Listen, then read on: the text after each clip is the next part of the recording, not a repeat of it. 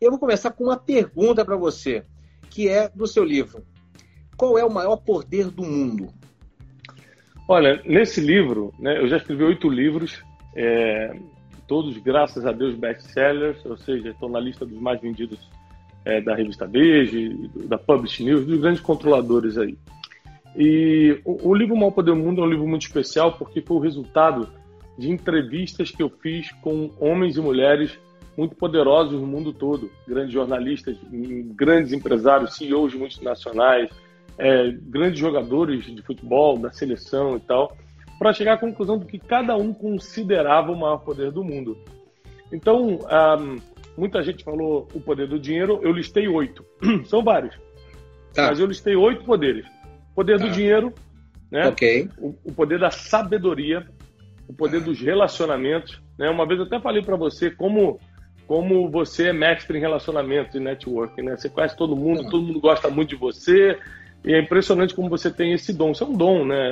É uma coisa que a gente é, vai desenvolvendo, uma habilidade que vai desenvolvendo.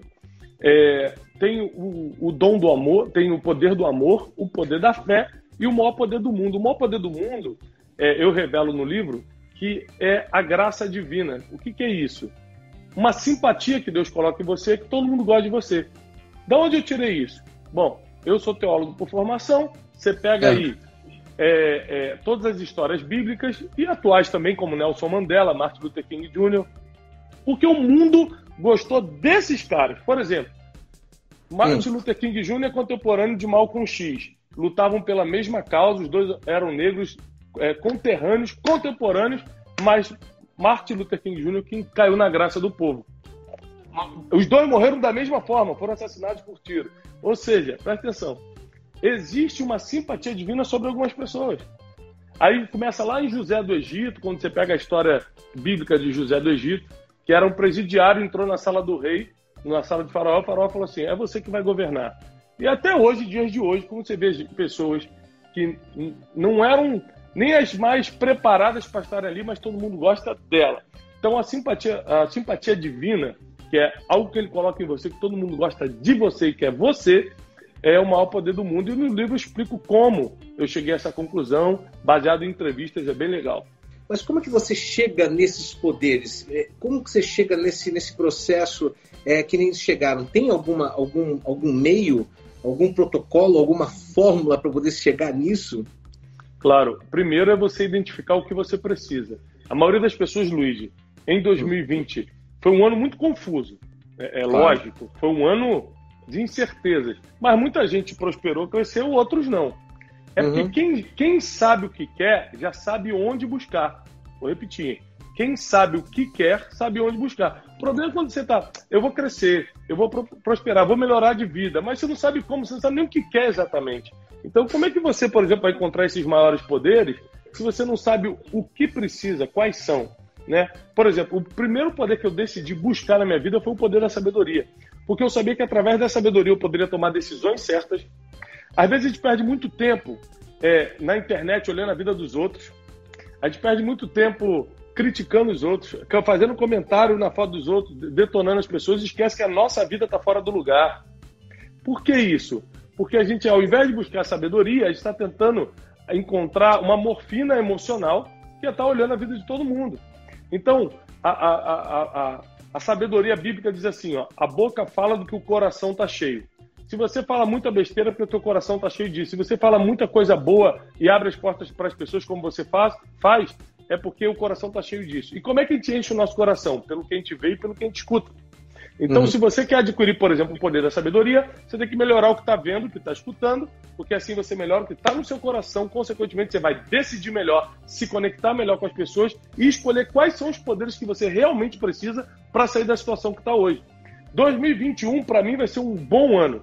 Porque 2020 Deus deu tempo pra gente para botar as coisas em ordem. Agora, se você não colocou as coisas em ordem, eu pelo menos fiquei em casa o ano todo. Então coloquei coisas da minha família em ordem, meus pensamentos, minha vida emocional, adiantei livros meus que eu tinha para escrever há muito tempão.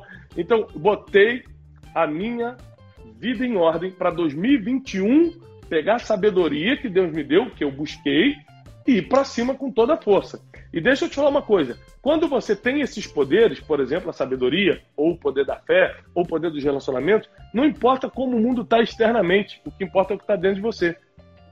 Por exemplo, o coronavírus parou o mundo externamente, mas uhum. não necessariamente parou a sua família, ou seu negócio, ou sua vida emocional. Tem uns que sucumbiram à depressão no meio do coronavírus, tem outros que ficaram mais felizes porque ficaram em casa. Depende de como você estava por dentro. A crise, Luiz, ela não paralisa ninguém, ela potencializa como você já estava. Então, se você já estava meio cambaleando por dentro, fingindo que estava bem por fora, mas por dentro estava cambaleando, vem essa crise e acabou de te arrebentar. Se você já estava bem, a crise te deu tempo para organizar ainda mais e crescer.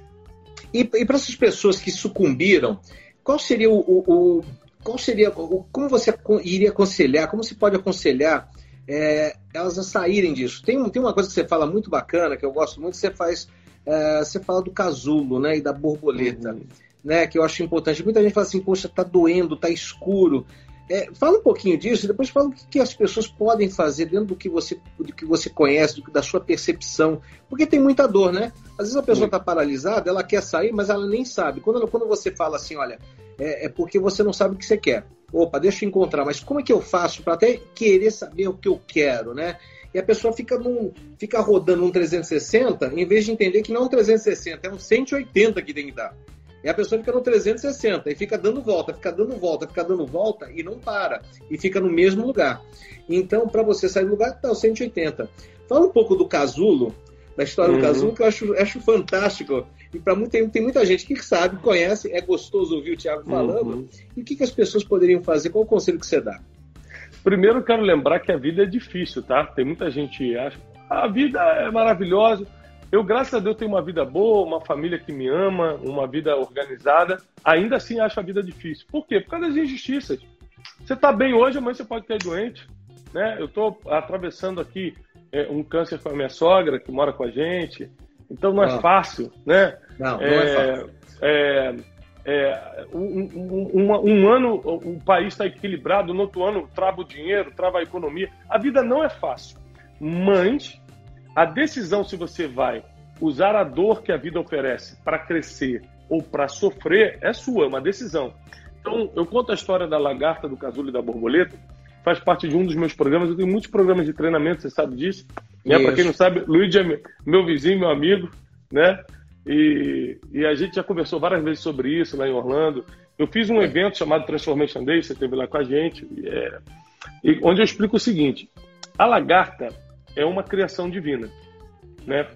Pelo menos para eu que tenho a fé que Deus é o Criador, a lagarta é uma criação divina. Agora, olha só: a lagarta, mesmo sendo uma criação divina, ninguém quer pegar a lagarta na mão, ninguém quer levar a lagarta para casa, ninguém tira foto de lagarta ou pinta quadro de lagarta.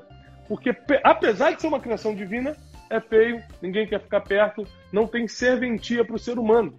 Assim são as primeiras fases ou algumas fases da nossa vida. Gente, nós somos criaturas divinas, mas ninguém quer estar perto da gente, ninguém quer pintar um quadro da gente, ou seja, ninguém admira a gente. Por quê?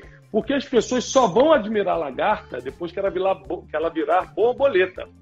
Porque não sei se vocês já pararam para pensar, a lagarta e a borboleta são a mesma pessoa em fases diferentes.